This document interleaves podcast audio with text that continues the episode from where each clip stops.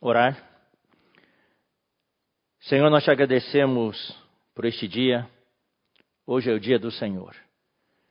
Te agradecemos porque, mesmo nessa situação de restrição, nós podemos celebrar a tua mesa hoje em milhares de casas, tendo uma nova experiência de ti com as nossas famílias, nos lembrando de ti, nos lembrando da vida que tu levaste por nós, da tua vida crucificada, nos lembrando como tu vieste não para fazer a tua obra, mas fazer a obra do Pai.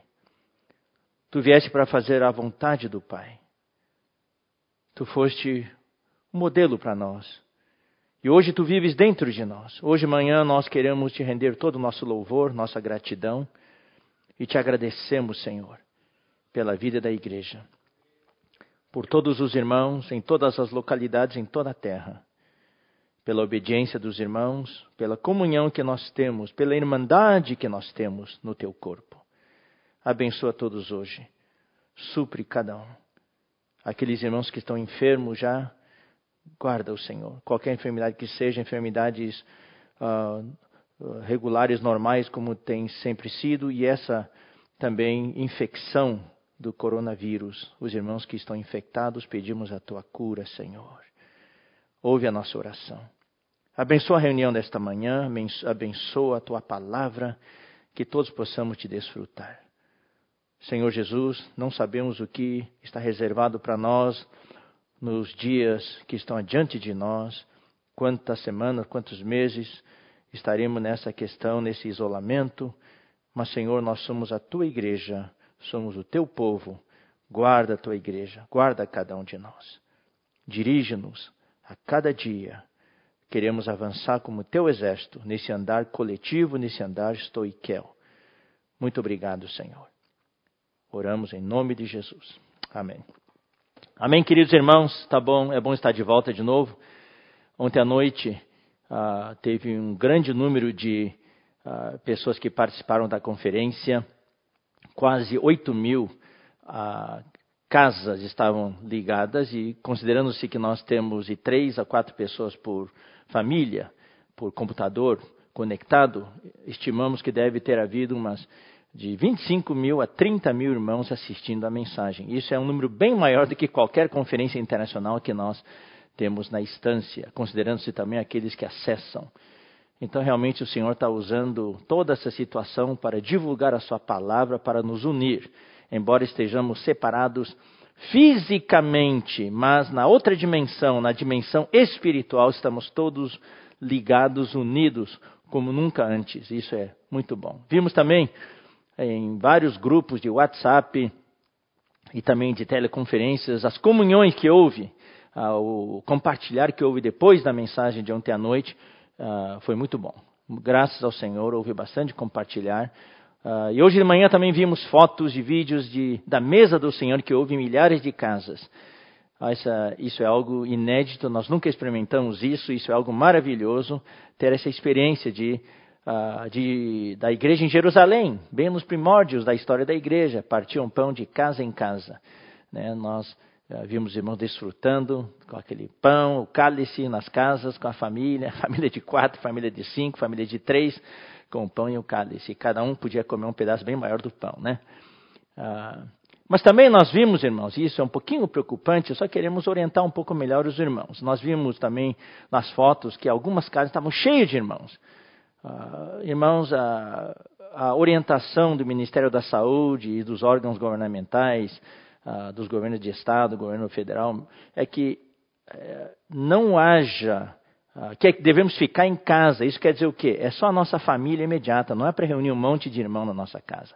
É, vamos, irmãos, ser obedientes, vamos procurar evitar as aglomerações. Eu sei que estamos bem no início disso, é uma coisa difícil uh, de, aqui se acostumar, mas precisamos ser obedientes, irmãos. Porque hoje em dia, você sabe, de ontem para hoje, já mudou a maneira do Brasil reportar os casos. Não vão ser mais reportados casos suspeitos. Agora nós vamos seguir ah, o mesmo relatório que todos os países do mundo fazem. Só vão ser reportados os casos confirmados e as mortes. Não vai mais ser reportado ah, o número de casos suspeitos. Por quê? Porque em todo o Brasil, em todos os estados, já houve confirmadamente a transmissão comunitária. Isso quer dizer o quê? Que todo mundo hoje é um suspeito.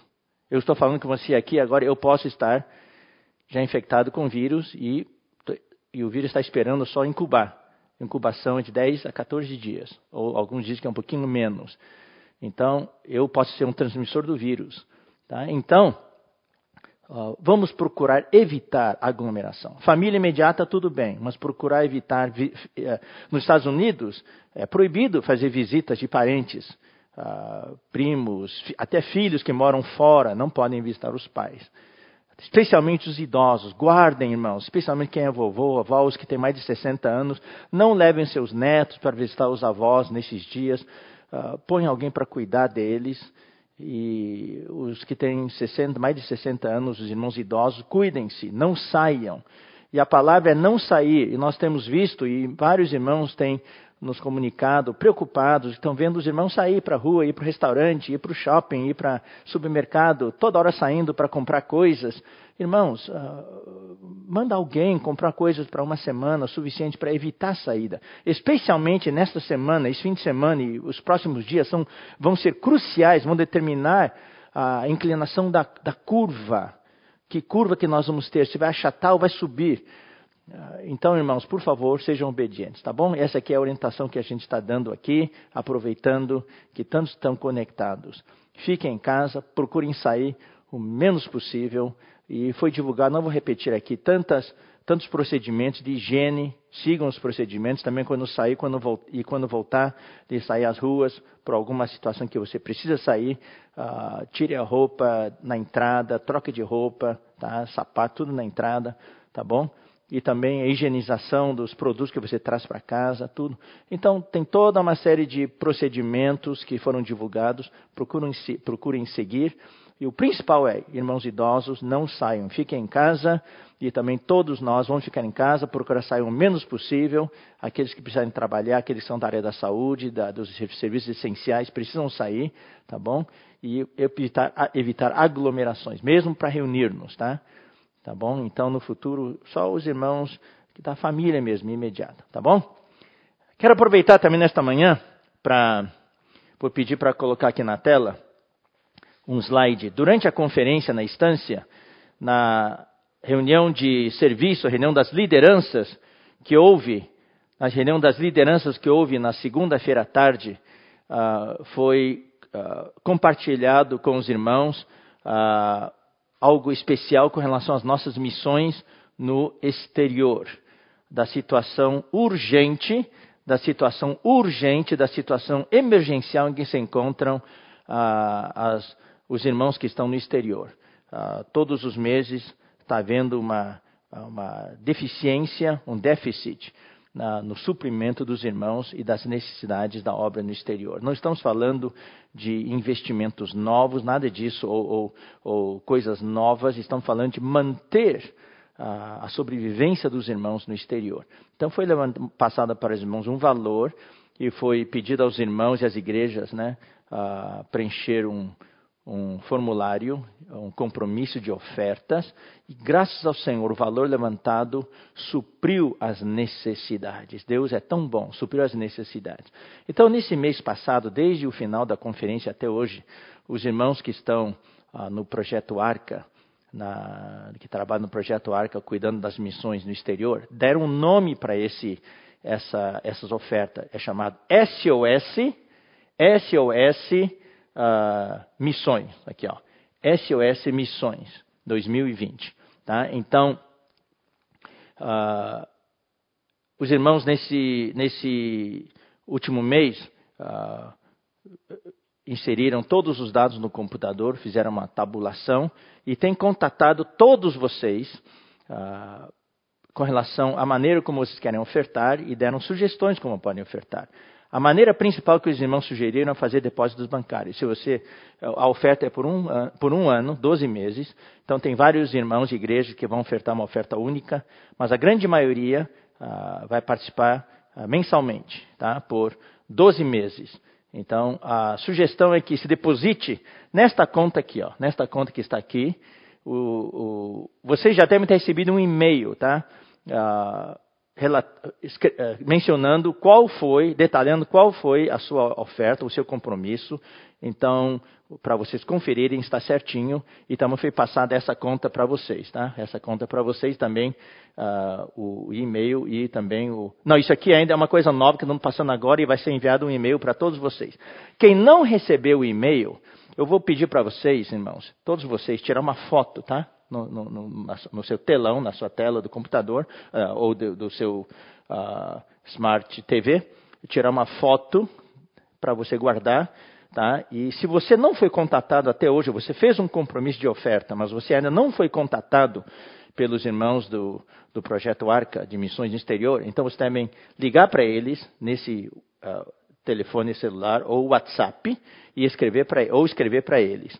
O que aconteceu é o seguinte: uh, os irmãos deram uh, um número de WhatsApp, tá aí, telefone de contato, para os irmãos passar os, comprom uh, os comprovantes dos compromissos de oferta que vocês estão pagando.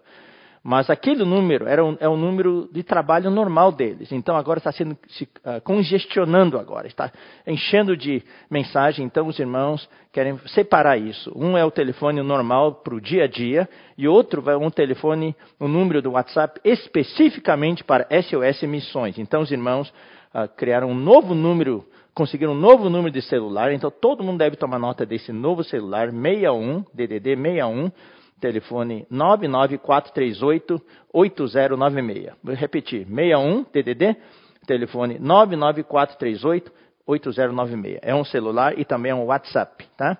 Que vocês agora devem usar esse número de WhatsApp para enviar as imagens dos comprovantes uh, dos depósitos que vocês fizeram.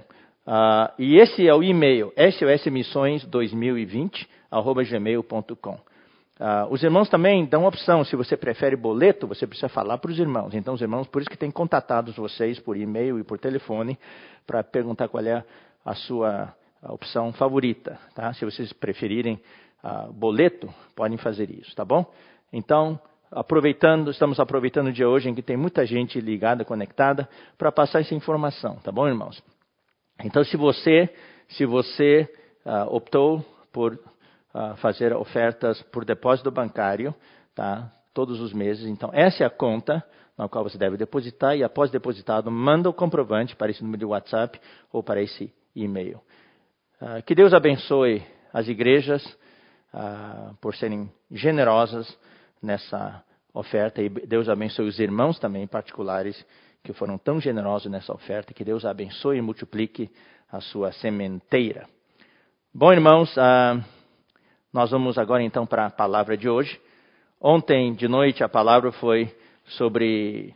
Uh, ontem à noite nós falamos uh, na mensagem 21, né, irmãos queridos? Na mensagem 21, a nossa palavra foi: quando sou uh, fraco, então é que sou forte. Hoje de manhã, na mensagem 24, o título é Aspirando por ser revestido da habitação celestial. Então, antes de entrar na mensagem, eu, queria, eu quero ler com vocês os versículos de hoje. Nós não vamos falar imediatamente sobre esses versículos, mas nós queremos já ler com vocês os versículos, tá bom? Então, 2 Coríntios capítulo 5, versículos 1 uh, em diante. Vamos abrir nossas Bíblias.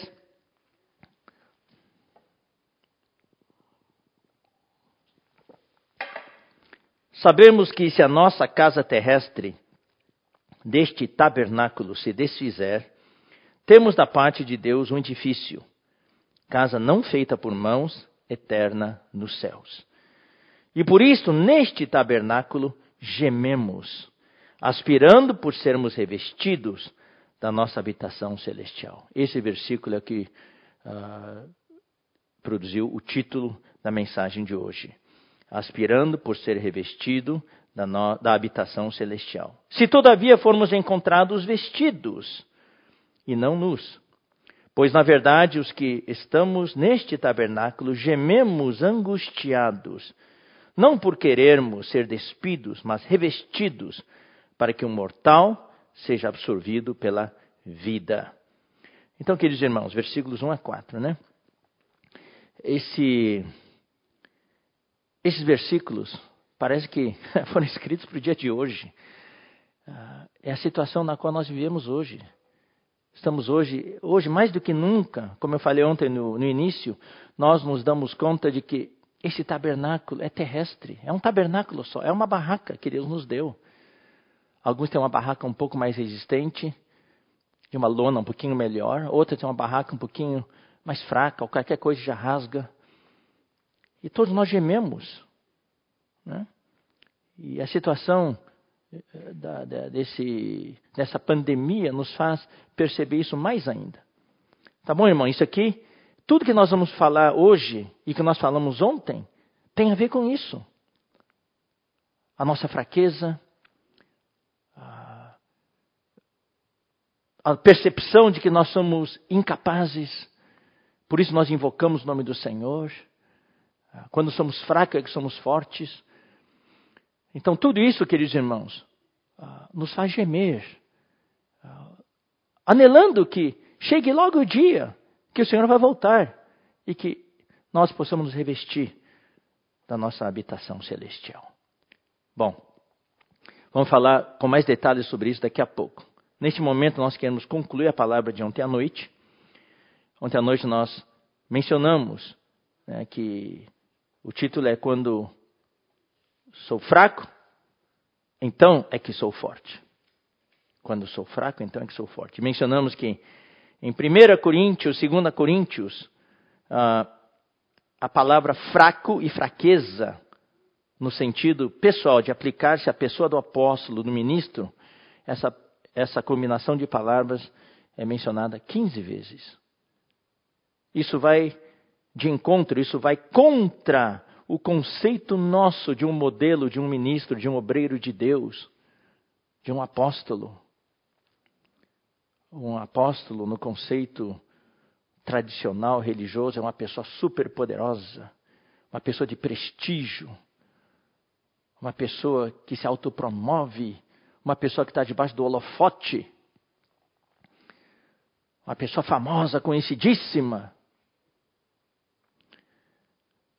Mas Paulo nos mostra o contrário. Se você olhar para a vida de Paulo, vida de Pedro, vida de João, vida do, de Tiago, uh, o irmão de João, todos eles, Tiago foi o primeiro que foi martirizado, né?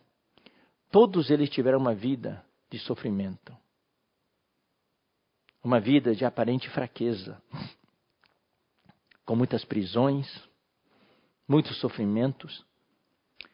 Então eu quero começar, irmãos queridos, lendo para vocês 1 Coríntios 2. Logo em 1 Coríntios, no começo desse, dessa primeira epístola, Paulo já ah, procura tirar de nós esse conceito. Quando a gente pensa em Paulo, ah, não sei, no passado eu pensava assim, uma pessoa, puxa, Paulo, grande apóstolo, uma pessoa poderosa, uma pessoa, puxa. Mas se você olhar para a vida dele, o que ele fala. Ele era uma pessoa que as pessoas desprezavam, não faziam caso dele. Uma pessoa de aparente fraqueza. Então vamos ler. Ele escreve aqui, ó, em 2 Coríntios, 1 Coríntios 2. Eu, irmãos, quando fui ter convosco, anunciando-vos o testemunho de Deus, não o fiz com ostentação de linguagem ou de sabedoria. Hoje se dá muito valor a oratória, técnica de oratória, falar bem, eloquência, saber hipnotizar as multidões. Não estou dizendo que isso não seja importante, todos que falam pelo Senhor, todos que pregam a palavra, nós precisamos ser aperfeiçoados, treinados e aprender a nos comunicar com as pessoas, saber transmitir a visão de Deus, a revelação que Deus nos deu e que, o que Deus colocou no nosso coração, saber transmitir para as pessoas. E precisamos aprender certas técnicas de oratória e tudo, mas isso não é o mais importante. O mais importante é o que está aqui dentro. É a comissão que você recebeu. É a sua pessoa de ministro. O que, que você busca? A sua glória? O seu prestígio? A sua fama ou você busca a glória de Deus? O que, é mais importante para você? Fazer a obra, ter um resultado para apresentar para o mundo ou os irmãos de quem você está cuidando? Ontem nós vimos que por causa de um irmão, de Tito, que Paulo enviou para ir até os coríntios e ele não tinha voltado ainda. Uma porta se abriu a obra, uma porta enorme, escancarada. Paulo decidiu não fazer a obra por causa da preocupação pelo irmão. É bem diferente. Vai na contramão do que é feito hoje. Então ele não falou diante dos coríntios com ostentação de linguagem ou de sabedoria. Ao contrário dos judaizantes que haviam saído de Jerusalém. Aqueles radicais, eles sim falavam com muita sabedoria, com ostentação de linguagem, com belas palavras, palavras lisonjeiras. E com essas palavras eles conseguiam fascinar as pessoas. Fascinaram os Gálatas, fascinaram os coríntios, enganando-os. Versículo 2: Porque decidi nada saber entre vós senão a Jesus Cristo e este crucificado. Paulo era simples, por isso que nós temos falado para os irmãos: vamos voltar à simplicidade. A vida da igreja, na verdade, é simples: é Cristo e este crucificado. Jesus Cristo e este crucificado. A vida da igreja é simples: é Cristo e a igreja. É isso aí. Tudo que sair, que está fora de Cristo e a igreja, nós não queremos. Não queremos métodos humanos, filosofias humanas, técnicas, isso e aquilo. O que puder ajudar, tudo bem, mas o nosso foco é Cristo e a igreja. Paulo decidiu nada saber. Nada saber da religião dos judeus, não decidiu nada saber da filosofia dos gregos, da adoração ao corpo, à mente que os gregos tinham. E versículo 3: E foi em fraqueza, aqui está a palavra, foi em fraqueza, temor e grande tremor. É, é, é, essa é a imagem que você faz de um grande apóstolo, de um grande ministro de Deus.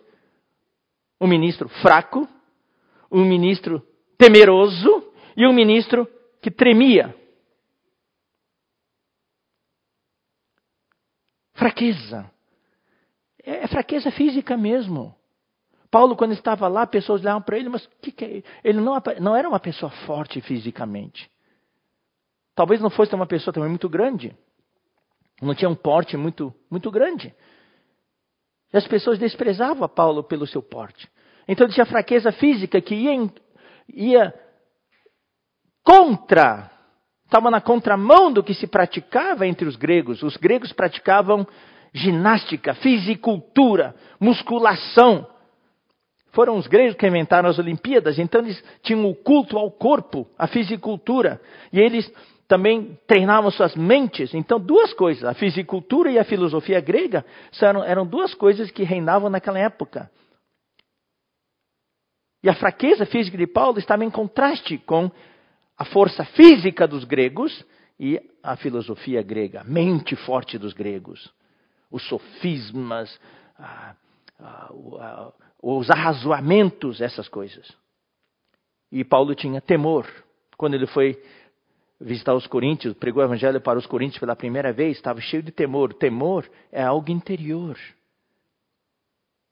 Quando fazemos a obra do Senhor, nós devemos ter temor de que de repente, a gente pode estar fazendo algo que não agrade a Deus, que não seja da vontade de Deus. E tinha temor por dentro e tremor exterior.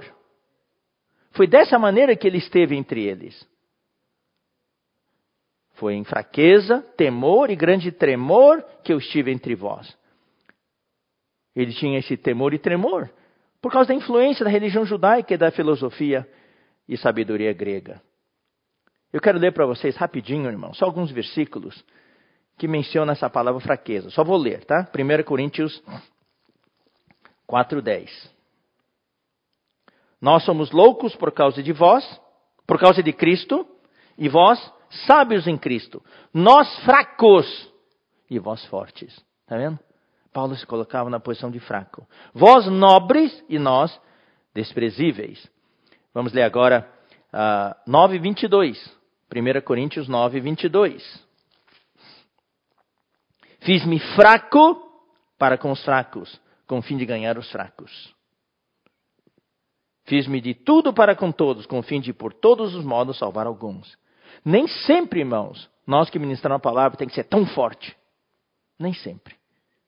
Porque muitas vezes, sendo forte demais, ou aparentando ser forte demais, nós podemos assustar os irmãos. Os irmãos vão ver assim: puxa, nunca vou ser como ele. Ele está no outro patamar. Essa palavra é para eles, essa palavra não é para mim. Eu me lembro uma vez, eu dei um testemunho de que eu passei por um momento de fraqueza. Estava muito vulnerável por causa de uma situação na obra do Senhor. Eu estava passando por uma fase muito difícil e eu fiquei muito desanimado. Não conseguia nem mais invocar o nome do Senhor. Demorou dias até que minha esposa veio em meu socorro. Ela um dia entrou na minha sala e não saiu mais de lá até que eu conseguisse invocar o nome do Senhor. Demorou algumas horas, mas no final eu consegui.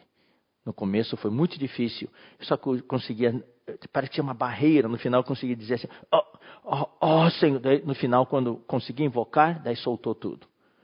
Eu dei esse testemunho uma vez, anos atrás, numa conferência de jovens.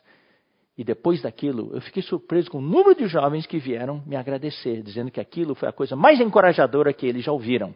Ué, como é que isso pode encorajar os jovens? É que eles falaram: eu vi que você também tem fraquezas, que você também tem dificuldades, você também é vulnerável. E isso me encoraja a superar minhas fraquezas, a minha vulnerabilidade. Então, Paulo, em 2 Coríntios, ele demonstra ser muito vulnerável, ele demonstra ser humano. E isso é encorajador para mim, porque não é uma coisa, não é? O Paulo, puxa, nunca você poder ser que nem Paulo. Não, você e eu podemos ser sim. Se ele conseguiu, nós também podemos. Porque ele era assim. Então, quando ele via algum irmão fraco, ele não falava para ele, irmão, exercita o seu espírito. Isso assusta os irmãos. Você tem que se fazer fraco para com os fracos. Dizer para ele, irmão, também tem tive momentos que não consegui invocar o nosso Senhor. Vamos invocar juntos. Então você se faz fraco para ajudar os irmãos. Então Paulo era assim. 2 Coríntios 10, 10. As cartas, com efeito, dizem, são graves e fortes, mas a presença pessoal dele é fraca. Quando Paulo está na frente dos outros, ele demonstrava muita humildade, mansidão, e a palavra desprezível. Ele não falava assim com, com eloquência. Eu, eu vou usar o exemplo, me permitam, irmãos, porque essa foi a nossa formação uh, isso moldou a nossa vida. Quando a gente andava com o irmão Dong, muitos irmãos que tinham muito conhecimento da palavra de outros continentes desprezavam o irmão Dong. A palavra do irmão Dong é desprezível e também a presença dele era fraca. Mas olha só o resultado do ministério dele. Daí muitos admiravam como é que alguém que não conseguia falar com tanta eloquência, falar quando podia, pode produzir tantas igrejas. Porque a obra não depende da eloquência, a obra de Deus depende do poder do Espírito Santo. Quem faz a obra é Deus, nós somos apenas canais, somos os ministros da nova aliança. O ministério é de Deus, é Ele que faz a obra. Capítulo 11, versículo 21. Ingloriamente eu confesso, como se fôramos fracos.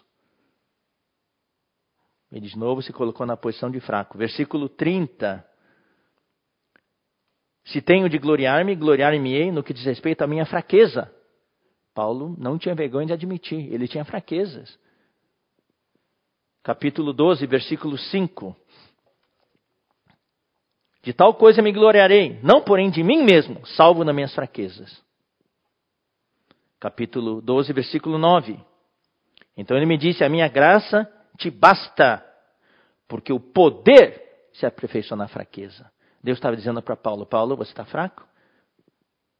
A minha graça vai ser suficiente para você, te basta. Porque quando você está fraco, aí entra o meu poder. E o poder se aperfeiçoa na fraqueza. Versículo 10.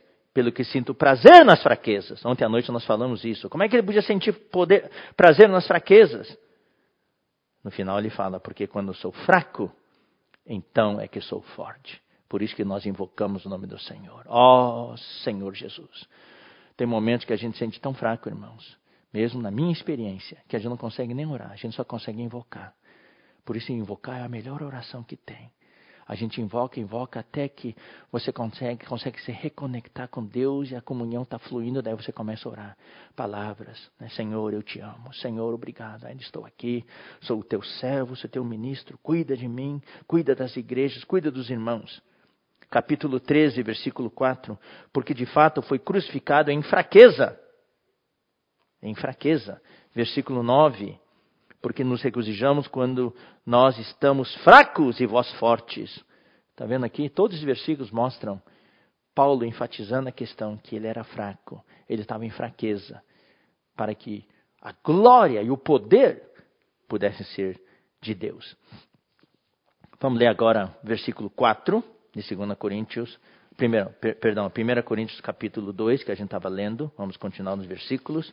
Vamos ler o versículo 4 agora. Tá? Nós lemos o versículo 3. Agora vamos ler o versículo 4. A minha palavra e a minha pregação não consistiram em linguagem persuasiva de sabedoria. Isso é na esfera da mente. Irmão, não estamos aqui para convencer ninguém, não estamos aqui para numa luta mental tentando convencer você, tentando mudar suas convicções na mente, com o poder de persuasão da mente. Não. Isso é psicologia, isso é psicologia de massas, nós não estamos aqui. Não.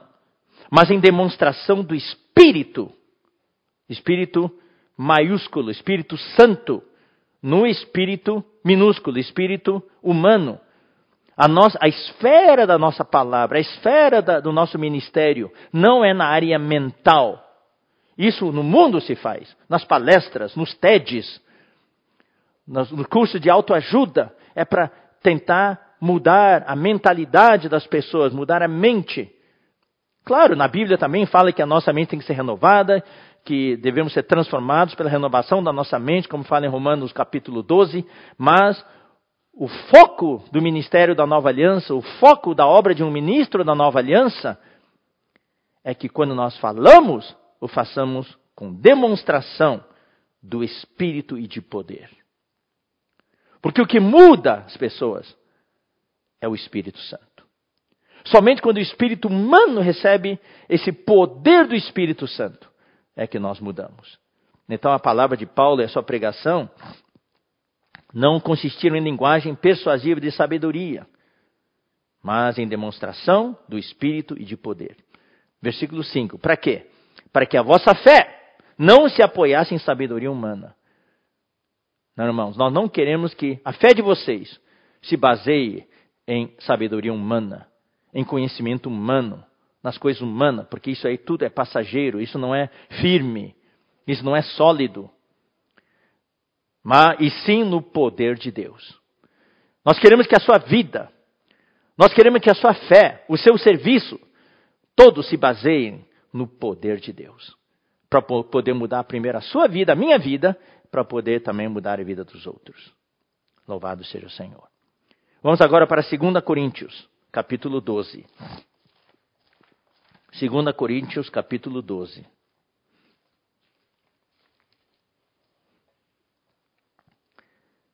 Daí, vamos ler a partir do versículo 1. Aqui nós vamos mencionar várias coisas para o conhecimento dos irmãos, para nós podermos entender. Não vamos entrar em tantos detalhes, ah, especialmente detalhes históricos, né? Porque existe várias controvérsias sobre isso, quando que isso aconteceu e assim por diante. Mas nós vamos tocar em algo essencial, algo que está no encargo atual do Senhor. Então aqui diz no versículo 1, se é necessário que, que me glorie, ainda que não convém. Paulo sabia que não, que não era conveniente se gloriar, mas já que, sabe, ele estava com o negócio bem atravessado aqui por causa da, da crítica dos judaizantes e, de, e, eles fizeram a cabeça dos coríntios de que Paulo não é nada, Paulo não é apóstolo, verdadeiros apóstolos que estavam em Jerusalém. Então eles ah, fizeram a cabeça dos coríntios de que o ministério apostólico de Paulo não valia nada. Então Paulo ficou triste demais. Ele tinha resolvido o problema lá dos, dos coríntios na primeira epístola, os coríntios se arrependeram, mudou, mas quando ele foi fazer aquela visita, segunda visita, por um breve período de tempo, ele foi lá, voltou muito triste, porque viu que os coríntios estavam com problemas com relação ao seu ministério e apostolado. Por isso que ele escreveu 2 Coríntios.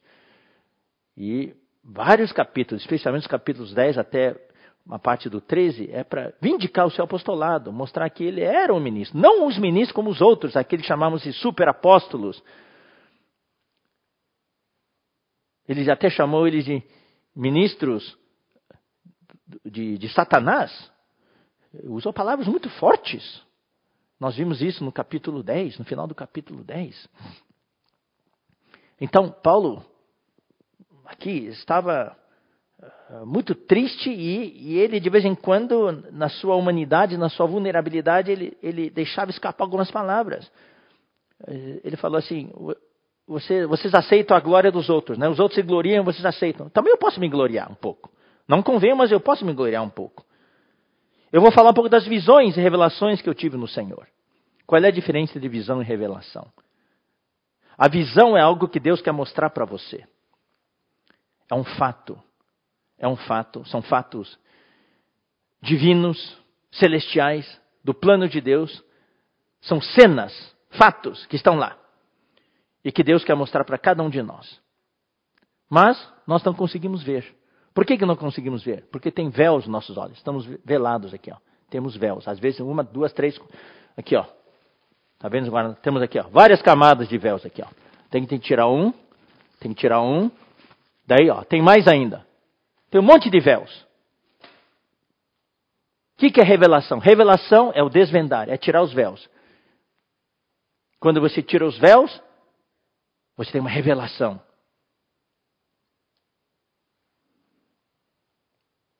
Ah, existe até antigamente, tinha, hoje não tem mais. Nem sei se os jovens conhecem. Antigamente, tirava foto com a máquina, máquina fotográfica e tinha um filme dentro. De 24 poses ou 36 poses. Kodak, Agfa e outras marcas. Fujifilm. E punha na câmera, né? E, e era ah, com, com filme.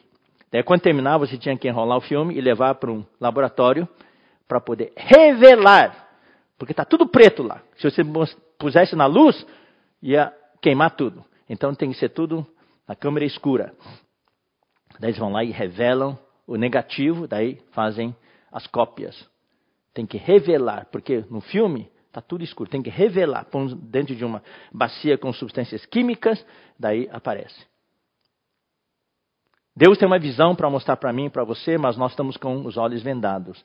Então nós temos que pedir, por isso que Paulo orou, ele rogou pelos Efésios que Deus desse para eles um espírito de sabedoria e de revelação.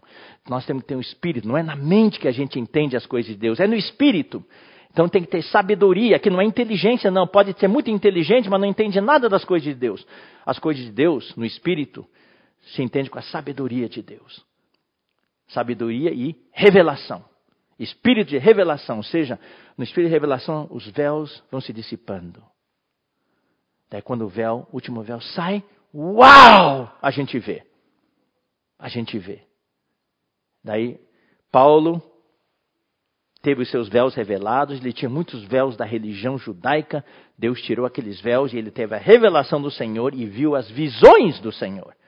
Versículo 2. Conheço um homem em Cristo. Ele não quis dizer, fui eu. ele, ele, ele falou assim: passarei as visões e revelações do Senhor. Claro que era ele.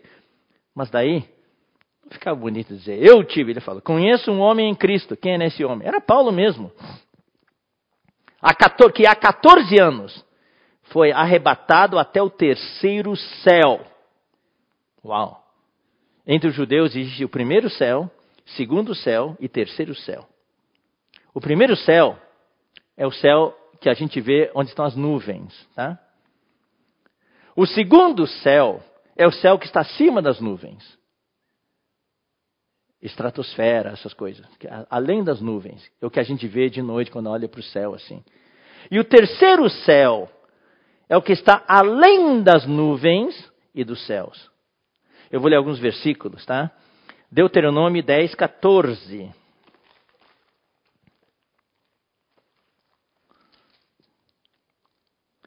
Eis que os céus esse é o segundo céu, tá? E os céus dos céus são do Senhor teu Deus, a terra e tudo que nela há. Então tem o céu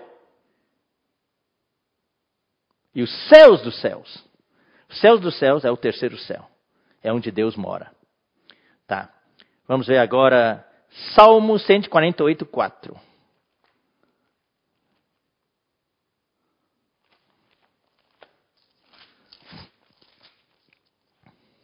Louvai-o, céus dos céus, e as águas que estão acima do firmamento. As águas que estão acima do firmamento, o firmamento é o céu. Tá? É o primeiro céu. E os céus dos céus é o que está além do segundo céu, que está além do firmamento e que está lá em cima, onde Deus mora. Vamos ler agora Efésios 4,10.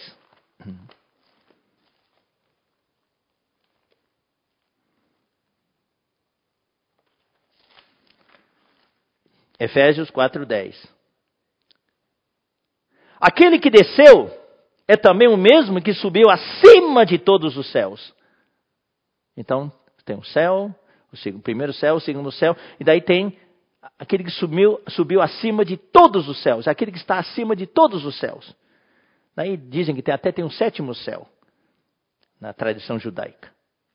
Vamos ler Hebreus 4,14.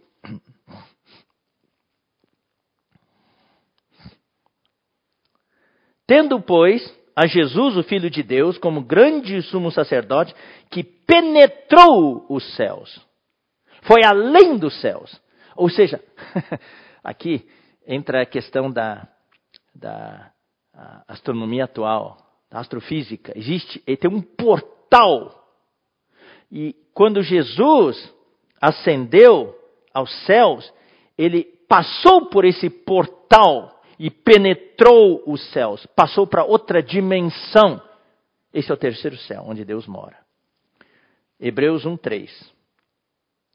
Ele que é o resplendor da glória e a expressão exata do seu ser, sustentando todas as coisas pela palavra do seu poder. Depois de ter feito a purificação dos pecados, assentou-se à direita da majestade, onde? Nas alturas. Essas alturas é o terceiro céu. Então, irmãos, eu quero explicar aqui, quando Paulo fala que foi arrebatado até o terceiro céu, você vai perguntar, então, mas onde é que fica esse céu? Está aqui em cima de nós? Irmãos, eu vou dizer para vocês, nós estamos aqui no Brasil. Então, está acima de nós. Então, os chineses, que estão do outro lado da Terra, ele vai mostrar, está aqui em cima de nós. É outro lado, o globo está aqui, nós estamos aqui, os chineses estão aqui. Então, o terceiro céu fica para cá ou para cá? Não tem nada a ver com lugar físico. A nossa mente é a mente cartesiana, é a mente tridimensional, com a dimensão do tempo. Nós estamos limitados ao espaço e ao tempo. Tudo para nós é tridimensional. Comprimento, largura, altura ou profundidade. E o tempo, a quarta dimensão sobre a qual, sobre essa quarta dimensão nós não temos domínio. Então, o terceiro céu, onde o Pai está, onde Cristo está, sentado à sua direita, não é um lugar físico. É outra dimensão é outra dimensão. Está num universo paralelo, fora desse universo tridimensional em que nós estamos. Daí ele fala assim, ó. Se no corpo ou fora do corpo, não sei. Deus o sabe. Eu vou ler para vocês, inclusive estava no alimento diário de algumas semanas atrás, na última mensagem do primeiro livro, desse último kit, A Origem do Amor. Então ali, ó, Eclesiastes. Vou ler para vocês Eclesiastes. É muito interessante. Eclesiastes capítulo 3, versículo 11. Tudo fez Deus formoso no seu devido tempo. Também pôs a eternidade no coração do homem sem que este possa descobrir as obras que Deus fez desde o princípio até o fim. Esse versículo é chave. Então foi dado na instância, uh, na mensagem que uh, eu acho que foi, foi, foi em São Paulo que, que o irmão Pedro deu essa mensagem na, na última série, penúltima série das mensagens. Deus pôs a eternidade no coração do homem. Não estou falando do coração físico, estou falando do coração psicológico, emocional. Faz parte da alma do homem. Tem a emoção que está no coração do homem, tem a mente, tem a vontade, mas nesse coração existe algo que chama eternidade, que é um buraco. Essa eternidade é um buraco que ninguém consegue preencher. Por isso que o mundo hoje que não tem o Senhor Jesus, as pessoas que não têm o Senhor Jesus têm um vazio dentro deles. Você pode encher com dinheiro, com milhões e milhões de reais, pode encher com bens materiais, do melhor que tem, casa, celulares, equipamentos, tudo, tudo, tudo, prazer, férias, viagens, nada vai encher esse vazio. Porque esse vazio se chama eternidade. E só o Deus eterno é que vai conseguir preencher essa eternidade. É por isso que nós precisamos pregar o Evangelho. A pregação do Evangelho. Quando os comportores dinâmicos, ou quando você e eu saímos, no posso orar por você, a nossa função, sabe qual que é? Não é despertar, ah, não é passar doutrinas para as pessoas, é que através da oração nós possamos cutucar um pouco essa eternidade que está no coração do homem. Mexer um pouco esse, esse, esse buraco que está lá. Daí a pessoa lá, uau, tem um, tem um buraco dentro de mim. Daí a gente tem que encher esse buraco com o Deus eterno. E esse buraco, você sabe, irmãos, Jesus penetrou os céus. Ele passou por um portal. Paulo passou por esse portal. Só que esse portal, sabe onde ficava? No espírito dele. Você tem um portal dentro de você que se chama eternidade. É um buraco enorme que tem aqui dentro do seu coração, que você já preencheu com Deus. Mas por esse buraco, quando você exercita o seu espírito, quando você invoca o nome do Senhor, você passa para outra dimensão. Através do buraco da eternidade está no seu coração. Aquele buraco, essa eternidade que Deus colocou no coração do homem, é o portal de acesso para outra dimensão onde Deus está. Por isso que quando nós oramos, quando nós oramos, quando nós exercitamos o nosso espírito, a gente passa para outra dimensão. Hoje estamos nessa situação do isolamento social. E eu falei bem no início, isolamento quer dizer isolamento, irmãos. É se isolar mesmo, contatar menos pessoas possível. Sair o menos possível. Deus está dando uma nova experiência para nós. Que nós nunca tivemos. Especialmente aqui no Ocidente. Vamos aproveitar esse momento, irmãos, para acessar mais essa eternidade. Para estar mais ligado a Deus. Jesus foi até o Pai para preparar morada para nós. Não é um lugar físico. Nós vimos nesses últimos meses, últimos seis, sete meses, que Deus quer inserir o homem nele. Deus quer que o homem habite nele e ele habite em nós. Nós vamos ser uma habitação mútua por toda a eternidade. A Nova Jerusalém, o que vai ser a Nova Jerusalém? O tabernáculo de Deus com os homens. Deus e os homens morando juntos, mesclados, totalmente mesclados. O Deus triuno, Pai, Filho e Espírito Santo, mais o homem. Uau!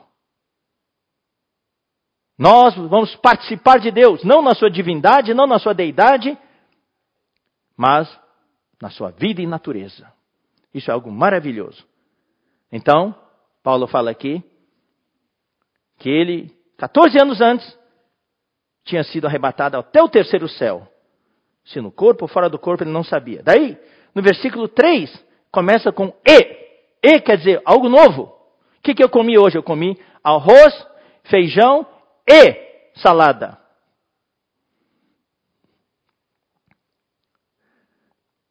Na viagem eu preciso levar reais e, se eu for para a Europa, reais no Brasil e euros. São coisas diferentes. Então fala, e sei que tal homem. Está vendo? Ele colocou a mesma frase. Se no corpo ou fora do corpo não sei, Deus o sabe. Ou seja, ele está apresentando algo novo aqui. É algo novo. Ele está mostrando outro lugar aonde ele foi. O primeiro lugar que ele foi foi o terceiro céu. E aqui no versículo 3 está mostrando que ele foi para outro lugar. Versículo 4. E foi arrebatado ao paraíso. Ou seja, Paulo esteve em dois lugares: terceiro céu e paraíso. São dois lugares diferentes. E ele usou a mesma expressão: se no corpo ou fora do corpo, não sei, Deus o sabe. Que lugar é o paraíso? Que lugar é esse o paraíso? Então muita gente confunde, pensando que o paraíso é o céu, é onde é o terceiro céu. Não é, não é.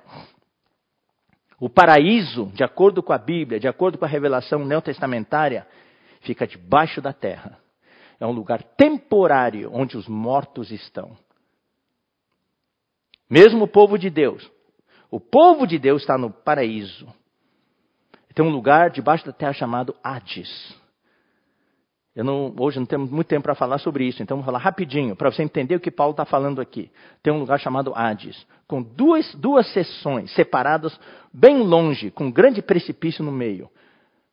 A seção do tormento, para aqueles que não têm a vida de Deus, e a seção de descanso. É como se fosse uma sala VIP, onde todos os que são filhos de Deus, do povo de Deus, estão aguardando, inclusive os vencedores do Antigo Testamento e os, e os santos do Novo Testamento, estão aguardando. Aguardando o quê? Todos estão lá aguardando o julgamento. Ninguém foi ao céu. A pessoa fala, ah, ele morreu, foi para o céu. Não, foi para o paraíso, que fica debaixo da terra. Então nós vamos ler agora alguns versículos. Lucas, capítulo 16. Eu sei que isso aqui vai chocar, pode chocar muitos de vocês. É que nós nunca tivemos tempo nos anos recentes falar sobre isso. É, vai, isso vai quebrar os conceitos cristãos de que alguém que morreu, um cristão que já foi para o céu. Não, ele foi para o paraíso. Ninguém foi para o céu. Está no paraíso, debaixo da terra, aguardando o dia em que Jesus vai voltar. Daí os mortos vão ressuscitar, vão sair do Hades e vão receber um corpo, um corpo glorificado e vão ser arrebatados até as nuvens para serem julgados. Então, Lucas 16, versículo 22. Aconteceu morrer um mendigo. Aqui está a história, a história do uh, rico e do mendigo. Rico e do Lázaro, que é um mendigo. Aconteceu morrer o mendigo, que era Lázaro, e ser levado pelos anjos para o seio de Abraão. Ali está Abraão. É a, é a sessão agradável. A sala VIP, entre aspas, lá do Hades. Morreu também o rico e foi sepultado. No inferno, aqui, a nossa versão usa o termo inferno. No grego, original é Hades. Hades, H-A-D-E-S. Tá? No Hades, estando em tormentos, tá vendo? Ó? O seio de Abraão é a parte do Hades onde o ambiente é agradável. É como se fala uma sala VIP. Tá? Ah, bem agradável, está no seio de Abraão. É de descanso mesmo. Mas tem a outra sessão onde estava esse rico, a sessão de tormento. Levantou os olhos e viu ao longe a Abraão e Lázaro no seu seio. Tá? Só vou ler isso, não vou detalhar mais por causa do tempo. Então existe essa sessão. Vamos ler o versículo 25 e 26. Disse, porém, Abraão: Filho, lembra-te de que. Ah, sim, vou ler o 24. Pai, então esse rico falou: Pai Abraão, Agora chama ele de pai, né? Tem misericórdia de mim e manda Lázaro que molhe em água a ponta do dedo e me refresque a língua, porque estou atormentado nesta chama. Disse, porém, Abraão, filho, lembra-te de que você recebeu os seus bens em sua vida e Lázaro igualmente os males. Agora, porém, aqui ele está consolado e tu em tormentos. E além de tudo está posto um grande abismo um grande precipício entre nós e vós, de sorte que os que querem passar daqui para vós outros não podem, nem os de lá passar para nós. Tá? Então, essa é uma descrição que tinha, que tem na Bíblia sobre o Hades. Capítulo 23. Lucas 23, 43. Eu vou ler o de 39 em diante. Um dos malfeitores crucificados blasfemava contra ele, dizendo: Não és tu o Cristo? Salva-te a ti mesmo e a nós também. Respondendo-lhe, porém, o outro repreendeu, dizendo: Não menos temes a Deus, estando sob igual sentença? Nós, na verdade, com justiça, porque recebemos o castigo que os nossos atos merecem, mas este nenhum mal fez. E acrescentou: Daí esse, esse, esse ladrão, né, o malfeitor, se voltou para Jesus e falou assim: Jesus, aquele que. Ah, esse segundo, né, que repreendeu o primeiro. Lembra-te de mim quando vieres no teu reino. Então ele, ele, sabia que Jesus ia voltar no reino dele. Quando Jesus fosse vir do reino, ele pediu que Jesus lembrasse dele. Daí Jesus lhe respondeu: Em verdade te digo que hoje estarás comigo onde? No paraíso. No paraíso. Então eu pergunto: depois que Jesus morreu, para onde que ele foi? Para onde que ele foi? Ele não subiu ao céu, não foi para o céu. Ele foi sepultado, ele foi para debaixo da terra, no Hades. Atos 2, 24. Atos 2, 24. Ao qual, porém, Deus ressuscitou, rompendo os grilhões da morte, porquanto não era possível fosse ele retido por ela. Está vendo? Ele estava no Hades, nos grilhões da morte, tentando segurar Jesus no túmulo, debaixo da terra. Mas Deus o ressuscitou, rompendo essas correntes na morte, porque Jesus não era possível que Jesus fosse retido pela morte. Vamos ler versículo 27. Porque não deixarás a minha alma na morte, nem permitirás que o teu santo veja corrupção. Debaixo da terra, o seu corpo apodreceria, mas Deus o ressuscitou, não deixou ele ver corrupção. Versículo 31. Prevendo isto, referiu-se à ressurreição de Cristo, que nem foi deixado na morte, nem o seu corpo experimentou corrupção. Vamos ler agora Efésios 4:9. Efésios 4:9. Ora, o que quer dizer subiu? Ó, vamos ler aqui o versículo 6, 8. Por isso diz: quando ele subiu às alturas, levou cativo o cativeiro e concedeu dons aos homens. Isso Paulo escreveu em Efésios capítulo 3 com relação, ah, capítulo 4 com relação à ressurreição de Jesus. Daí no versículo 9 fala: Ora, que quer dizer subiu, senão que também havia descido até as regiões inferiores da terra. Ou seja, durante os três dias em que Jesus estava na morte, ele tinha descido às regiões inferiores da terra, lá embaixo no Hades. Mateus 12, 40. Agora, esse versículo é o que deixa mais claro todas as coisas. Mateus 12, 40.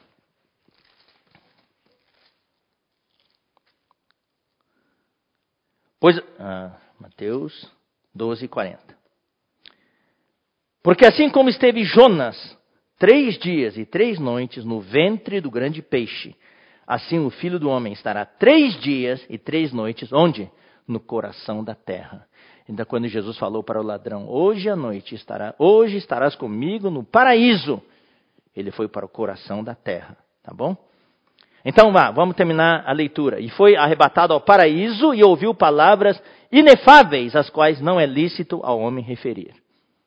Então, o universo se compõe de três lugares: a Terra, os céus, incluindo o terceiro céu, e a região debaixo da Terra.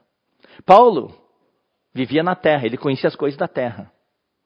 Mas Deus levou para ele, Deus o levou para os outros dois lugares no universo, os dois extremos do universo, para o terceiro céu e também para o paraíso, que é ficava debaixo da terra. E Paulo visitou então com isso todo o universo. Por isso que Paulo falou das suas revelações, da sua visão. Ele teve uma visão universal do universo todo.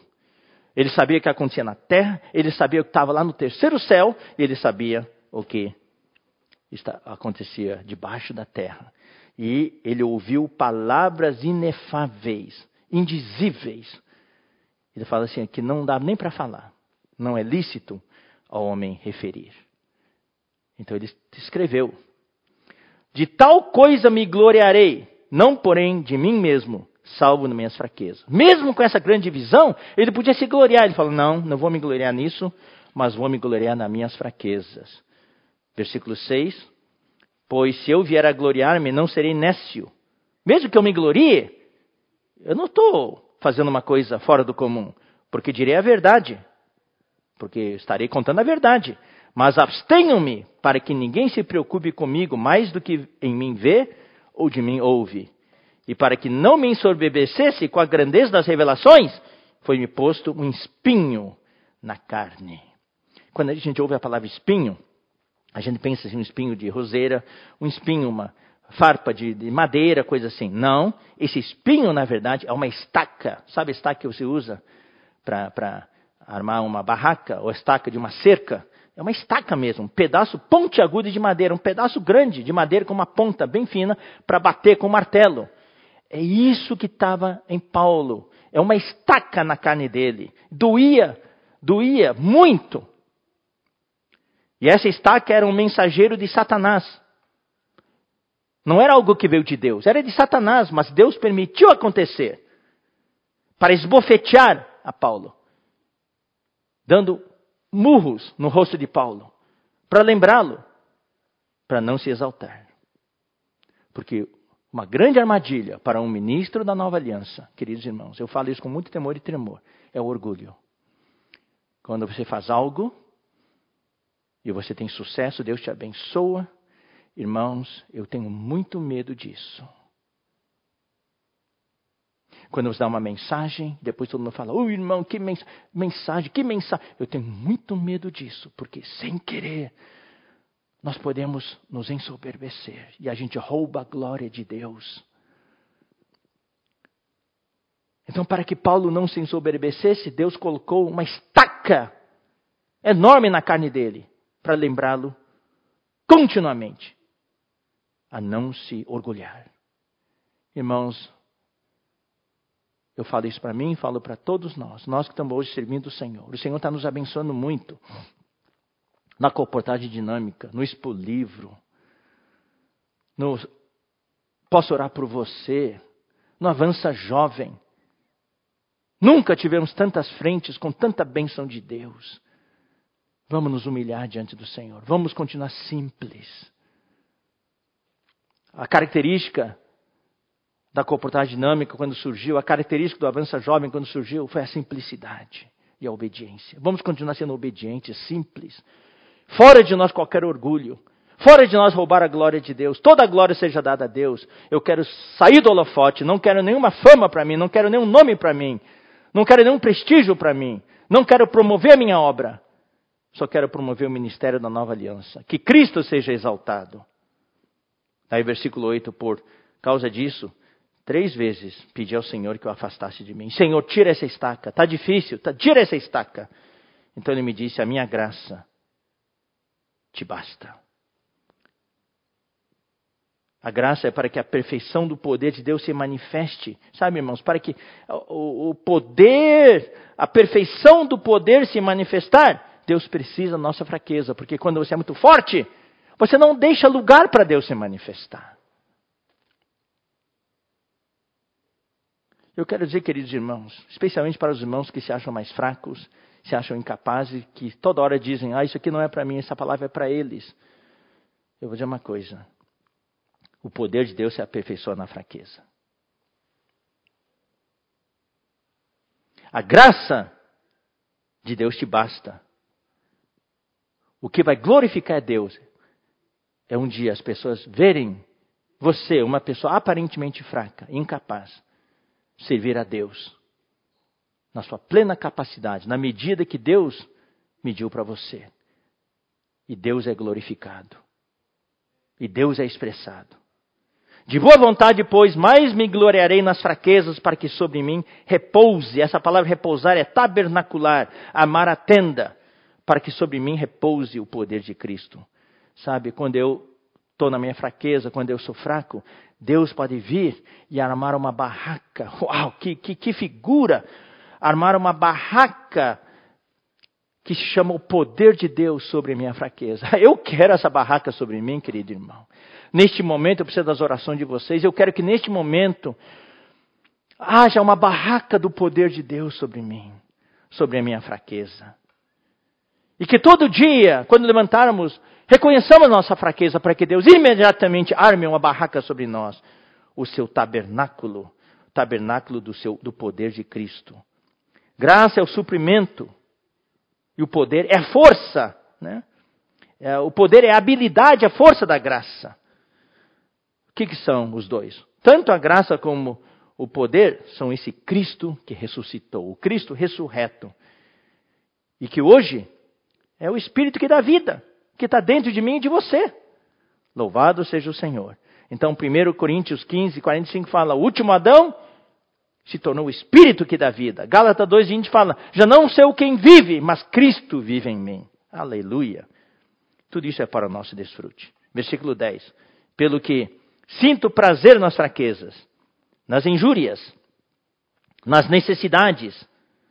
Essa necessidade aqui uh, quer dizer aperto, estou no maior aperto, estou na maior limitação, eu me sinto assim no aperto, me sinto limitado, restringido, estou sofrendo restrição. Paulo sente prazer nas fraquezas, nas injúrias, quando falava mal dele, e também nesses apertos nos quais ele estava, nessas limitações, nessas restrições, nas perseguições, nas angústias. E, queridos irmãos, vejam, essa era a vida de Paulo. Vai, com, vai na contramão do que as pessoas hoje imaginam ser um grande ministro de Deus, na riqueza, na fartura, tudo está indo bem, na saúde, no prestígio, na fama. É bem-vindo em tudo que é lugar. Não, Paulo fala das injúrias, das fraquezas, injúrias, das necessidades, perseguições, angústias. Angústia é o quê? É, a palavra angústia no grego quer dizer estreiteza do lugar, lugar muito apertado, lugar muito estreito. Tudo isso por amor de Cristo. Daí vem a frase que nós, com a qual nós terminamos a mensagem de ontem, porque quando eu sou fraco, então é que sou forte. Quando eu sou fraco no meu velho ser, nesse homem natural, nessa carne que ainda está nesse corpo físico, então é que sou forte. Por quê? Sou forte por quê? Porque Cristo armou o seu tabernáculo sobre mim com o seu poder. É por isso que eu invoco o nome do Senhor. Toda vez que eu invoco o nome do Senhor, eu tô, me sinto fraco, me sinto vulnerável. Eu preciso do Senhor para fazer as coisas de Deus. Quando invoco o nome do Senhor, vem, Deus vem e arma o tabernáculo do seu poder sobre mim. Louvado seja o Senhor. Bom, vamos avançar um pouco mais. Vamos para 2 Coríntios,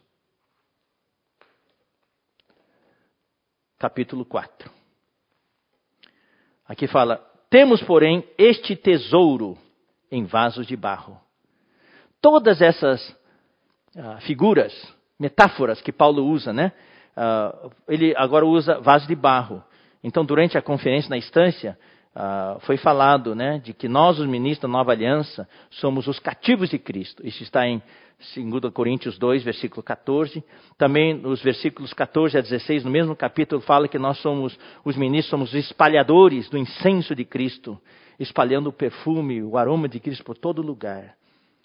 Também fala no capítulo 3, versículos 1 a 3, que nós somos as cartas de Cristo. E no capítulo 3, versículo 18, fala que nós somos os espelhos que contemplam e refletem a glória de, de Cristo. Aqui, no capítulo 4, versículo 7, fala que nós, os ministros da nova aliança, somos vasos de barro. Está vendo? Eu, eu, eu, usei todos os exemplos aqui para mostrar a questão da fraqueza. O vaso de barro é muito frágil. Você, sem querer, derruba, já quebra. O foco não é o vaso de barro. Não é um vaso de porcelana chinesa, bonita, toda laqueada, brilhante, com aqueles desenhos lindos. Não. É um vaso mesmo de barro. Olha para ele, não dá nada para ele. Mas dentro desse vaso está um tesouro, que é Cristo. Isso é o ministro da nova aliança. O ministro da nova aliança não é aquele que a gente olha para o vaso e fala: Uau, que vaso, olha que bonito, olha que quanto desenho, olha que, que, que, que arte. Não, o ministro da nova aliança é aquele que quando olha para ele, ué, não tem, não tem, não tem valor, o que, que é isso? Mas quando olha para dentro, fala: Uau, olha que tesouro que tem. O ministro da nova aliança é um vaso de barro para que a atenção se volte não para ele, mas para o tesouro que está dentro dele. O ministro da nova aliança é aquele que se dá conta que ele não é nada, é apenas um vaso de barro, frágil, quebradiço. Mas ele tem um tesouro dentro dele para que a excelência do poder seja de Deus e não de nós. Aqui eu quero repetir novamente para os irmãos que se consideram fracos, que dizem que não são nada, que essa palavra não é para você, você que está me ouvindo, você fala, essa palavra não é para mim, é para aqueles irmãos. Eu vou dizer para você, querido irmão, querida irmã que está me ouvindo, você é um vaso de barro. Não diga assim, ah, eu sou só um vaso de barro, aquele irmão é um vaso de porcelana. Tomara que não. Não me chama vaso de porcelana, não quero ser um vaso de porcelana. Eu quero ser um vaso de barro como você. Porque no momento que eu me tornar um vaso de porcelana, eu estarei roubando a glória de Deus. Seja um vaso de barro, simples, obediente. E deixe o tesouro que está dentro de você trabalhar em você, transformar você. Deixe esse Deus expressar-se de você e ser glorificado em você. Daí é o que fala, a excelência do poder será de Deus e não de nós.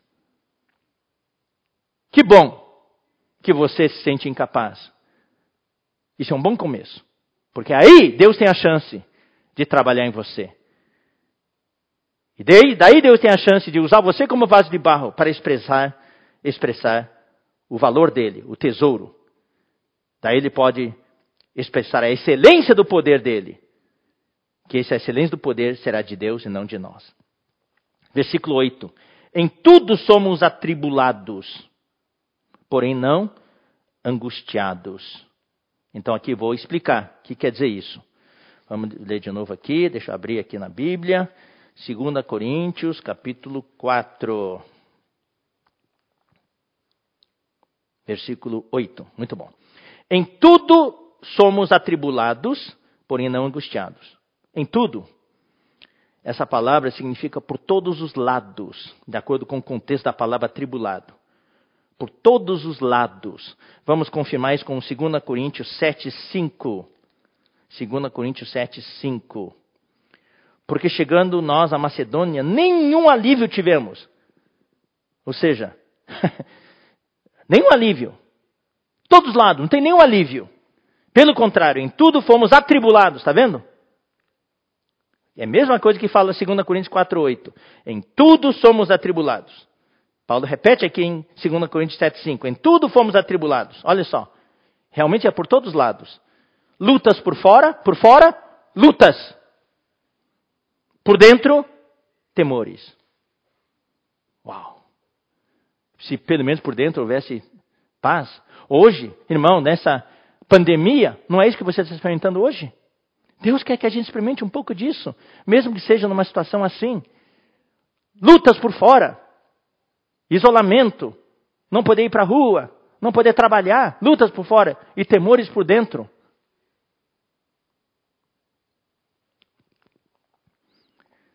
somos atribulados. Essa palavra tribulado quer dizer prensados, como uva na prensa. Espremidos, pressionados. Então, o que Paulo está dizendo é que eu sou prensado, espremido, pressionado por todos os lados, porém não angustiados. Uau! Isso é o ministro da Aliança. Porém não angustiados. Ou seja, sim, eu sou prensado, espremido, pressionado por todos os lados, mas não angustiado. A palavra angustiado quer dizer, não angustiado quer dizer, não estou restringido, não estou encolhido, não estou comprimido, não estou apertado. Venha, todo mundo, todas as coisas me pressionam, por todos os lados me comprimem, me espremem, mas eu não estou comprimido, apertado, encolhido. Próxima frase. Perplexos, porém não desanimados. Perplexo quer dizer o quê? É muito difícil, essas palavras são difíceis. A gente precisa explicar. Perplexo quer dizer estar sem saída, sem recurso. Você fica com a boca aberta assim. Desse jeito. Quer dizer o quê? Não tenho saída, não tenho, estou sem recursos, estou sem saber que caminho tomar, estou sem saber o que fazer, estou sem saber o que decidir. Eu estou perplexo, porém não desanimado. A palavra desanimado, o que quer dizer?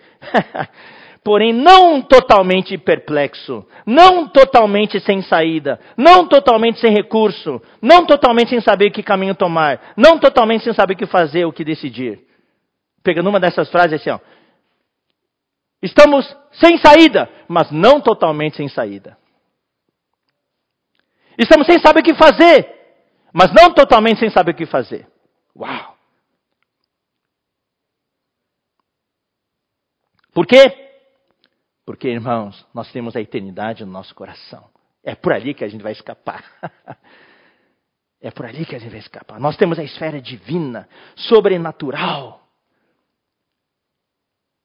Se você estiver, queridos irmãos, só nessa esfera física, tridimensional, cartesiana, limitado ao tempo e espaço, você realmente não tem saída. Mas quando você entra na esfera divina, na outra dimensão, na esfera do sobrenatural, na esfera de Deus, fora do tempo e espaço, você exercita o seu espírito e entra pelo portal da eternidade que está no seu coração, você não está totalmente sem saída. Isso, irmãos, é o que Deus está querendo levar a gente a experimentar hoje. Versículo 9: Perseguidos, porém não desamparados. Perseguidos. Sim, tem muita perseguição hoje. Vamos ler 2 Timóteo 3. 2 Timóteo 3.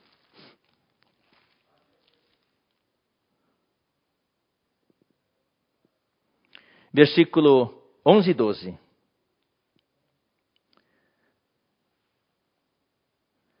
As minhas perseguições e os meus sofrimentos, quais me aconteceram em Antioquia, Icônio e Listra, que variadas perseguições tenho suportado. Que variadas perseguições. Quantas perseguições tenho suportado. De todas, entretanto, me livrou o Senhor. Daí Paulo fala: Ora, todos quantos querem viver piedosamente em Cristo Jesus, todos que querem viver, queridos irmãos, na economia de Deus, no plano de Deus, todos que querem estar engajados, assumir o compromisso, comprometidos e focados, vão ser perseguidos, serão perseguidos. Mateus 5, versículos 10 a 12.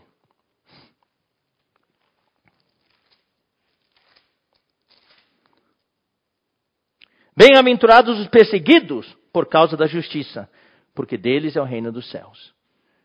Nós que somos cristãos, nós que estamos nessa, oh Senhor, nesse caminho apertado e passamos pela porta estreita, vamos ser perseguidos, irmãos. Perseguição do inimigo, perseguição dos opositores, perseguições circunstanciais, ataques do inimigo de toda parte. Bem-aventurados sois quando por minha causa vos injuriares e vos perseguirem, e mentindo disserem todo mal contra vós. Regozijai-vos e exultai, porque é grande o vosso galardão nos céus, pois assim perseguiram aos profetas que viveram antes de vós. Perseguidos, porém não desamparados, não abandonados. Eu quero ler para vocês a promessa de Deus em Hebreus 13, 5. E essa promessa eu quero ler para vocês para consolar todos vocês e a mim mesmo na situação presente. Seja a vossa vida sem avareza contentai-vos com as coisas que tendes, porque ele tem dito: de maneira alguma te deixarei, nunca jamais te abandonarei. Essa é a promessa que Deus nos fala hoje. De maneira alguma te deixarei, nunca jamais te abandonarei. Então Paulo fala: perseguidos, porém não desamparados. Abatidos, abatido quer dizer o quê? Derrubados. O inimigo quer nos derrubar, quer nos abater. Abatido aqui não é só, irmãos, eu estou abatido hoje, desencorajado. Não, não é nesse sentido. É derrubado mesmo, derrubado emocionalmente, derrubado fisicamente, porém não destruídos. O inimigo pode nos derrubar, mas não pode nos destruir. Vamos ler Provérbios 24, 16.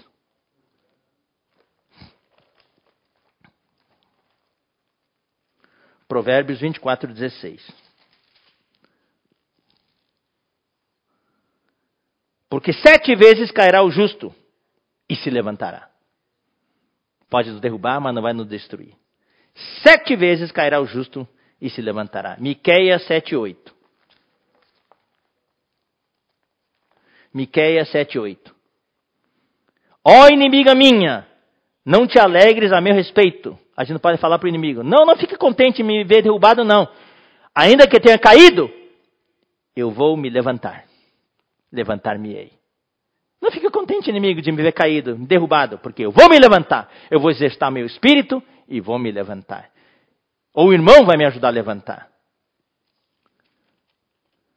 Eu deveria continuar a leitura, vou deixar isso para outra oportunidade, porque o tempo está acabando. Realmente, eu pensei que estando aqui, diante de uma câmera, sem, sem plateia, eu falaria mais rapidamente.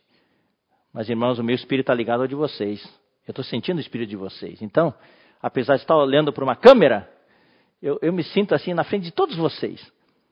Então, vou ter que pular, pular o capítulo final desse, desse versículo até o versículo 18, pular o capítulo 6, pular o capítulo 11, que vou falar em outra oportunidade. Vamos para o capítulo 5 e concluir a palavra de hoje. Tudo isso mostra, irmãos, como Paulo, ele se sentia vulnerável e fraco por causa de todas essas situações pelas quais ele passou. O que eu posso fazer, queridos irmãos, é ler só alguns versículos, sem comentar. Daí eu não tomo muito tempo. Uh, no capítulo 6, versículo 4, fala assim: pelo contrário, em tudo recomendando-nos a nós mesmos como ministros de Deus, na muita paciência, nas aflições, nas privações, nas angústias, nos açoites, nas prisões, nos tumultos, nos trabalhos, nas vigílias, nos jejuns, na pureza, no saber, na longanimidade, na bondade. num Espírito Santo. Aqui não é Espírito Santo maiúsculo, não, é minúsculo. Num Espírito Santo, é nosso espírito humano. No amor não fingido, na palavra da verdade, no poder de Deus, pelas armas da justiça, quer ofensivas, quer defensivas, por honra e por desonra, infame e por, boa fama, como enganadores sendo verdadeiros, como desconhecidos e, entretanto, bem conhecidos, como se estivéssemos morrendo e, contudo, eis que vivemos, como castigados, porém não mortos, entristecidos, mas sempre alegres, pobres, mas enriquecendo a muitos, nada tendo, mas possuindo tudo. Por que, que eu leio isso? Noutra oportunidade, vou escrever um pouco mais. Irmãos, essa é a descrição do nosso trabalho, sabia disso? Você, quando se faz uma entrevista, você quer, quer entrar numa empresa, quer... então existe a descrição do trabalho. Quais são as atribuições desse trabalho? Gerente de vendas, o que o gerente de vendas faz? O supervisor de produção, o que, que eles têm que fazer? Tem que fazer isso, isso e aquilo. Eu vou dizer para você, irmãos, aqui está a descrição do nosso trabalho. Você quer ser um ministro da nova aliança? Então aqui está a descrição do seu trabalho muita paciência, aflições, privações, angústias, açoites, prisões, tumultos, trabalhos, vigílias, jejuns, Você se qualifica? Você, você, você quer se inscrever ainda? Você quer, quer, participar desse trabalho? Acho que todo mundo fugiria. Nosso, nosso conceito, puxa, ministro da nova aliança, apóstolo, é, é, conforto, conforto, boa fama, prestígio, boa comida, hotel, dormir bem, comer bem, tudo às mil e uma maravilhas. Mas Paulo fala: não, é isso aí, ó. Aflições, privações, angústias, açoites, prisões. Claro, irmão, de tempo moderno a gente não chega a tanto. Mas eu quero dar um testemunho.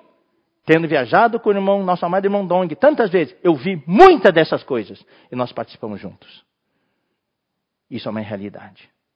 E 2 Coríntios capítulo 11. Outra descrição do trabalho dele. Versículos 23. São ministros de Cristo? Eu muito mais. Em trabalhos, muito mais. Muito mais em prisões, em açoites, sem medida, em perigos de morte. Muitas vezes, cinco vezes recebi dos judeus uma quarentena de açoites menos um. Fui três vezes fustigado com varas. Uma vez apedrejado em naufrágio. Em naufrágio três vezes. Uma noite e um dia passei na voragem do mar. Em jornadas muitas vezes. Em perigos de rios. Em perigos de salteadores. Em perigos entre patrícios, em perigos entre gentios, em perigos na cidade, em perigo no deserto. Onde é que não tem perigo? Tudo é perigo. Em perigos no mar, em perigos entre falsos irmãos. E hoje você pode pôr coronavírus. Em trabalhos e fadigas. Em vigílias, muitas vezes. Em fome e sede. Em jejuns, muitas vezes. Em frio e nudez. Além das coisas exteriores, só as coisas exteriores. Ao que pesa sobre mim diariamente. Aquele peso a preocupação com todas as igrejas. Paulo fala assim: quem enfraquece que eu não enfraqueça? Eu não sou de ferro, não. Eu também enfraqueço. Só vocês podem enfraquecer? Eu também enfraqueço. Quando eu passo por isso aqui, eu me sinto fraco. Quem se escandaliza que eu não me inflame? Vocês podem falar todas essas coisas contra mim. Eu, e todo mundo, vocês podem tropeçar. Eu estou pegando fogo aqui dentro. Mas se eu tenho de gloriar-me, eu vou me gloriar no que diz respeito à minha fraqueza. Uau! Isso é um ministro da nova aliança. Daí, queridos irmãos, vamos para a última passagem, que está em 2 Coríntios 5. Daí eu, eu concluo a palavra de hoje. O restante vamos ter que deixar para outra oportunidade. Sabemos que se a nossa casa terrestre, 2 Coríntios 5, versículo 1, sabemos que se a nossa casa terrestre deste tabernáculo se desfizer. Depois de tudo que Paulo falou, ele passa essa figura para nós. E essa figura é o que nós precisamos ter hoje, irmãos. Se você quer ser um ministro da nova aliança, quer servir o Senhor, que o seu corpo, com a sua alma, mente, emoção, vontade, é apenas a nossa casa terrestre. É uma casa temporária. Nós estamos aqui de passagem só. É uma pousada, é uma casa temporária. até Paulo usou o termo, deste tabernáculo, desta tenda, barraca, ou seja, nós estamos acampados aqui neste mundo. Não estamos aqui para construir uma casa, criar raízes. A nossa casa não é desta terra. Nós temos uma barraca. Esse meu corpo é uma barraca que se está desfazendo. Pegou muita chuva, muito sol, muito vento, está começando a rasgar. Sabemos que se a nossa casa terrestre desse tabernáculo se desfizer, Paulo escreve aqui, irmãos, com muito sentimento. Nós temos da parte de Deus um edifício. Aquilo sim é o edifício. Aquilo é eterno. Casa não feita por mãos, eterna nos céus. Eterna nos céus. Então quer dizer, então, quando, se a gente morrer, a gente vai para o céu? Ou quando Jesus voltar, a gente vai para o céu? Irmão, quando fala nos céus, não quer dizer um lugar físico. Na verdade, em Apocalipse fala que a nova Jerusalém vai descer dos céus para a terra, vai ser na nova terra. Os céus é onde Deus está. Onde Deus está, ali é céu. Mesmo que seja no inferno, no Hades, se Deus está lá, ali é céu. Se eu estou no Pai, ali é céu para mim. Não é um lugar físico. Então a nossa casa é no Pai. É nos céus onde o Pai está. Essa casa é eterna. É a nossa união com Deus. E por isso, neste tabernáculo aqui, a gente geme. Ah, especialmente com mais idade. Eu tenho mais de 60 anos. Já vou completar 68.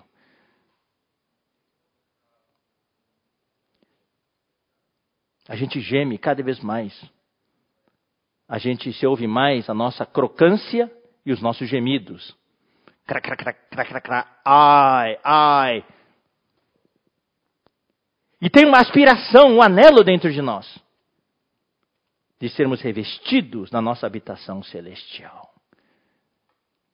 De estarmos finalmente inseridos no Pai, na nossa união eterna, união orgânica com Ele.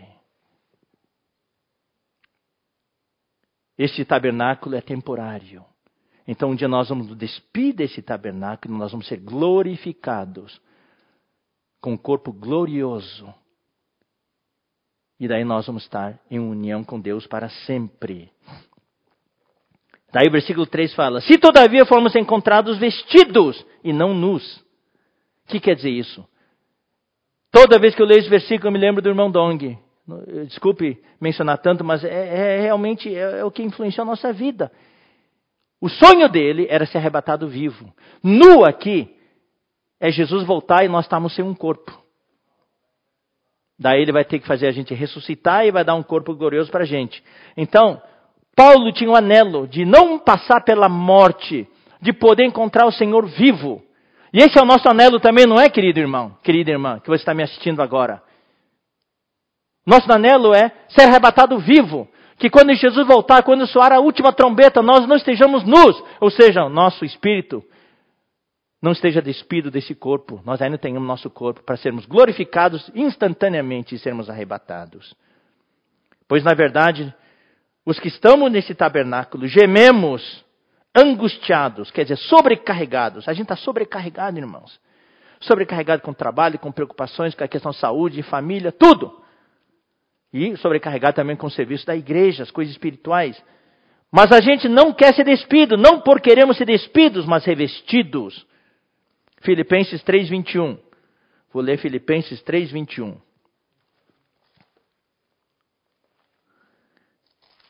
Fala assim, o qual, versículo 20, pois a nossa pátria está nos céus. Nós somos passageiros, peregrinos nessa terra. Nossa pátria está nos céus, de onde também aguardamos o Salvador, o Senhor Jesus Cristo, o qual transformará o nosso corpo de humilhação. Esse corpo é de humilhação.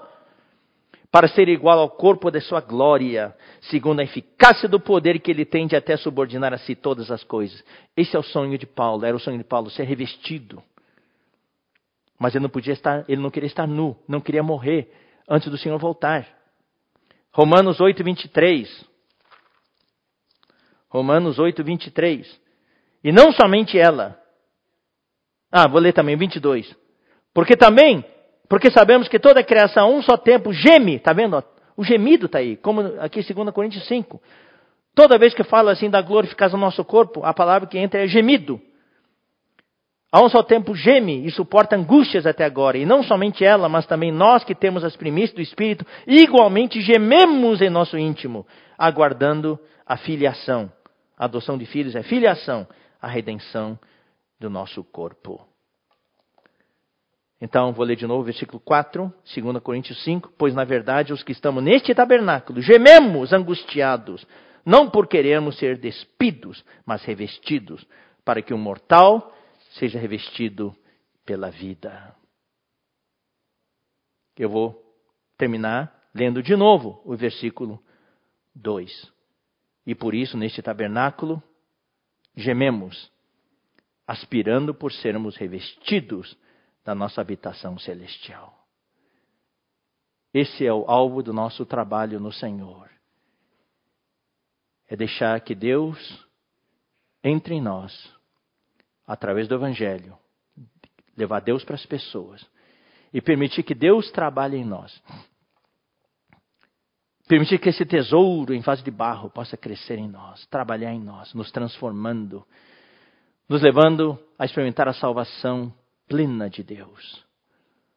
Nos leve a experimentar a regeneração, a reconciliação, a justificação, a santificação objetiva e subjetiva, a transformação, a conformação e a glorificação. E nós vemos, nós vimos que a glorificação não é só no futuro, algo instantâneo, é algo que já está acontecendo dentro de nós, no nosso interior, nossa união com o Pai. Nós sendo inseridos no Pai, o Deus triuno nos convidando para nos unir a eles a participar da unidade dele, a participar da obra dele. E hoje, queridos irmãos, nessa pandemia, temos uma oportunidade de ouro de pregar o Evangelho.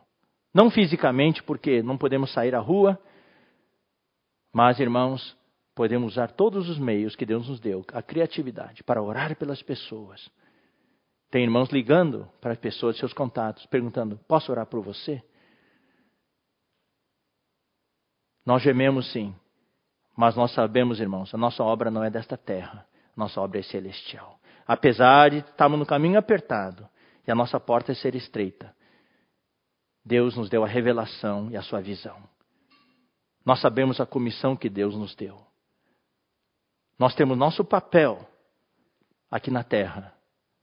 Entre todos os cristãos, nós sabemos a medida que Deus nos mediu, qual é a nossa ação entre os cristãos, na questão da revelação da palavra, na questão da palavra profética, na questão da palavra de sabedoria de revelação, na palavra do conhecimento.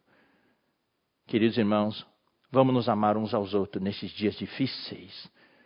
Vamos cuidar-nos uns aos outros. Que o amor que nós temos pelas pessoas possa atrair as pessoas. E aí, irmão, nós temos a oportunidade de infundir essa palavra que Deus nos deu essa porção rica que Deus nos deu a todos. E esperamos que logo, logo o Senhor possa voltar e nós não sejamos encontrados nus, mas que nosso anelo possa ser satisfeito de sermos revestidos, finalmente, da verdadeira habitação, que é a habitação celestial, que é o homem e Deus morando juntos. Nós em Deus e Deus em nós. Louvado seja o Senhor.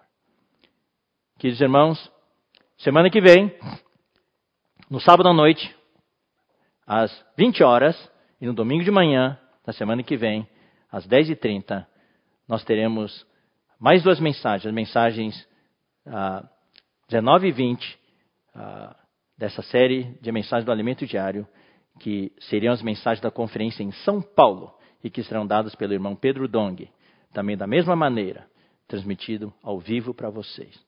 Tá bom? Que Deus abençoe vocês. Vamos orar. E depois de orar, vocês podem compartilhar em, nos grupos virtuais, tá? No, através dos, das teleconferências, dos, dos, aplicativos, através do, do WhatsApp e assim por diante, tá bom? Tenham bastante comunhão e que Deus cuide de cada um de nós. E lembrem-se, irmãos, vamos ser obedientes às autoridades sanitárias, vamos praticar o isolamento, vamos procurar evitar sair para as ruas, tá? as pessoas idosas vão ficar em casa e evitar as aglomerações para todos nós. Vamos orar neste momento.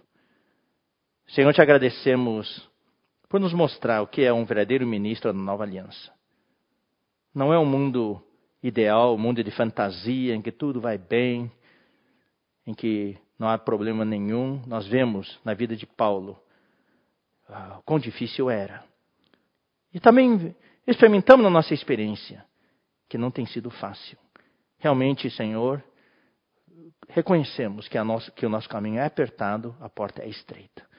Mas te agradecemos porque tu nos convidaste a passar por essa porta estreita e andar contigo nesse caminho apertado. O teu caminho sempre foi apertado. Quando estavas aqui na terra, tu viviste uma vida crucificada. Tu não ficaste debaixo dos holofotes, tu sempre tomaste a cruz. Na verdade, foste para a cruz bem antes de tu seres crucificado. Nós também queremos tomar esse caminho. Nosso desejo é ser apenas vaso de barro e expressar esse tesouro que está dentro de nós, para que a excelência seja tua, Senhor. A glória seja tua, Senhor. E nós sejamos apenas canais de bênção para abençoar as pessoas. Guarda os irmãos nesta semana. Guarda o Brasil, guarda toda a terra. Salva a humanidade dessa epidemia, dessa pandemia. Que as pessoas do mundo inteiro possam se voltar para ti. Muito obrigado, Senhor. Guarda a saúde de cada um.